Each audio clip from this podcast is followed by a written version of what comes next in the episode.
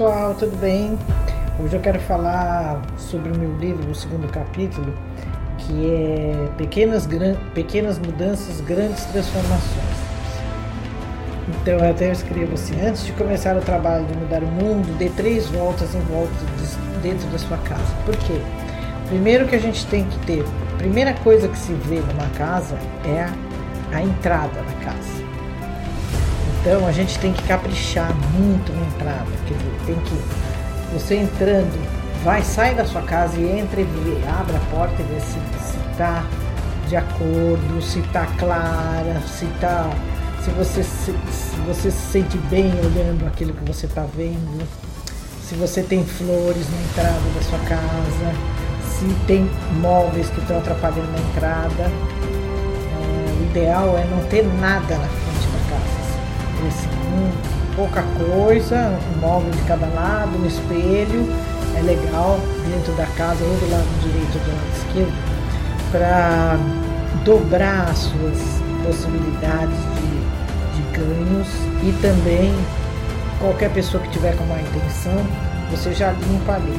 E a energia da pessoa já se transforma na hora. O espelho é, um grande, é a grande aspirina do Feng Shui. Quando você não consegue resolver um assunto, por exemplo, não tem uma área na sua casa, não tem a área do amor na sua casa. Aí você coloca um espelho, o espelho faz uma cura transcendental que faz aquilo que não existia já existir, entendeu? Então o espelho é maravilhoso. Tem que ter espelho em casa, não em todos os lugares, mas tem que ter espelho em lugares certos, por exemplo, na entrada, como falei, não de frente, mas de lado, ou do lado esquerdo ou do lado direito, de quem entra do lado esquerdo ou do lado direito. Também na frente da casa, na entrada, é legal sempre ter um santinho. Por exemplo, os judeus usam colocar o mizuzá, que é aquele negocinho que vocês devem ter visto já, que é uma, uma coisinha de acrílico às vezes, ou coisa retangular que tem uma resinha dentro. Não sei nem o que, que é, porque não sou judia, então não sei mas eu sei que é uma proteção. Os católicos usavam, tem um santo é, logo na entrada. É, eu uso aquanim, eu uso também o olho, o olho grego. Logo que entra tem um colar de olho grego assim bonito, de um livro. E também em cima da entrada da minha casa tem um baguá feito de espelho que eu pus em cima do batente da porta que é para proteger também, que você pode botar o olho grego também em cima da. antes de entrar na casa. E você entrando, você tem de um lado, você põe um móvel, do outro lado, de repente uma cadeira, uma coisa assim, para a pessoa chegar e deixar um, um casaco, alguma coisa, mas não entulhar, tem que estar. Tá, tem que abrir a porta, se for de duas folhas, tem que abrir inteiras, todas duas você tem que estar liberado total para entrar na sua casa sem problema nenhum. Outra coisa, sempre usar a porta de entrada principal. Nada de ficar entrando pelos fundos, pela cozinha ou por, uh, pela sala de jantar. Pela cozinha é péssimo porque você só pensa em comida. Se você entrar pela porta de serviço, você está mostrando, mandando uma imagem para o cosmos você é subserviente, que você está fazendo um serviço ali, mas não é a sua casa, entendeu? Então é muito importante. Ah, não, mas eu não quero porque eu entro pela garagem, da garagem eu já entro dentro de casa. Não interessa, dá a volta e entra pela frente. Ah, ah, mas eu não consigo porque eu tô com as crianças, meu, está chovendo, não sei o que, não tem problema. Vocês, o que vocês podem fazer é o seguinte: pelo menos duas, três vezes por semana você entra pela frente, entendeu? Se não der sempre. E a, a, entrada principal tem que oferecer uma, uma pequena cobertura, assim, ou um toldo, ou um vidro, uma coisa para a pessoa não ficar tomando chuva na porta de casa. É super importante. A entrada tem que ser uma coisa convidativa, gostosa. Colocar umas orquídeas ou mesmo umas plantas da. O jardim da sua casa, você vai lá e corta e coloca num vaso, faz um arranjo bacana.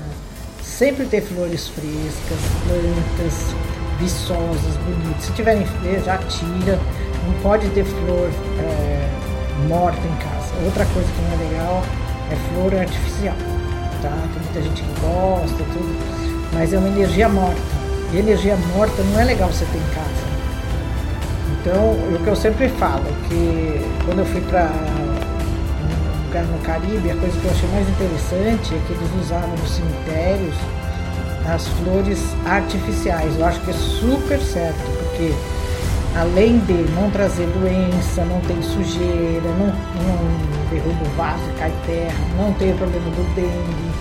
Eu achei muito interessante. E além de tudo, o túmulo sempre fica um túmulo alegre, porque aquelas flores estão sempre ali. Quando só dá uma lavadinha, joga uma água, tudo, não sei o que, mas está tão intactas, vai.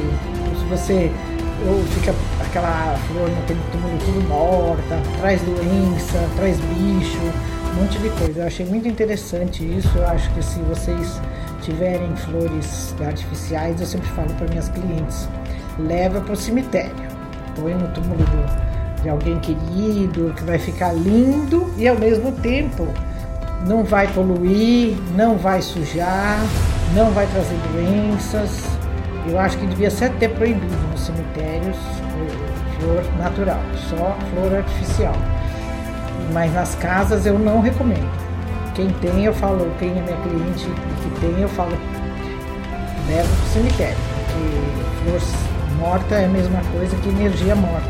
Ninguém quer uma energia morta na sua casa. Então tem que ter plantas, flores, tem que estar com a casa sempre bem pintada, se tiver alguma infiltração, arrumar logo. Não deixar, porque a entrada da casa é onde entra a energia ativa. A energia entra pela frente, pela entrada da casa. Se a casa está bem arrumada, tá, tá, circula bem lá, tudo te vai aumentando cada vez mais as chances de ganhos financeiros, de mais harmonia na casa, mais amor, mais, mais sabe? As pessoas começam a se sentir melhor. Você repare isso. Tirar, evitar bloqueio com móveis, armários, sofás, assim, sabe aquela entrada meio tumultuada que você tem que ficar desviando daquilo ali? Não pode. Tem que ser uma coisa fluida, tranquila, entendeu? Poucos móveis, o Feng Shui, o menos é mais. Então era esse recadinho que eu queria dar para vocês. E sempre que puderem, entre pela porta principal nunca entrem pela cozinha ou pela porta dos fundos, que vocês fazem uma experiência um mês. Vocês vão ver que a vida de vocês vão, vai mudar assim impressionantemente para melhor. Agora então que nós estamos nessa fase meio chata de quarentena, às vezes vai no supermercado, volta e tal, porque é inevitável você não ir. Então sempre faz força para entrar pela frente, tá bom?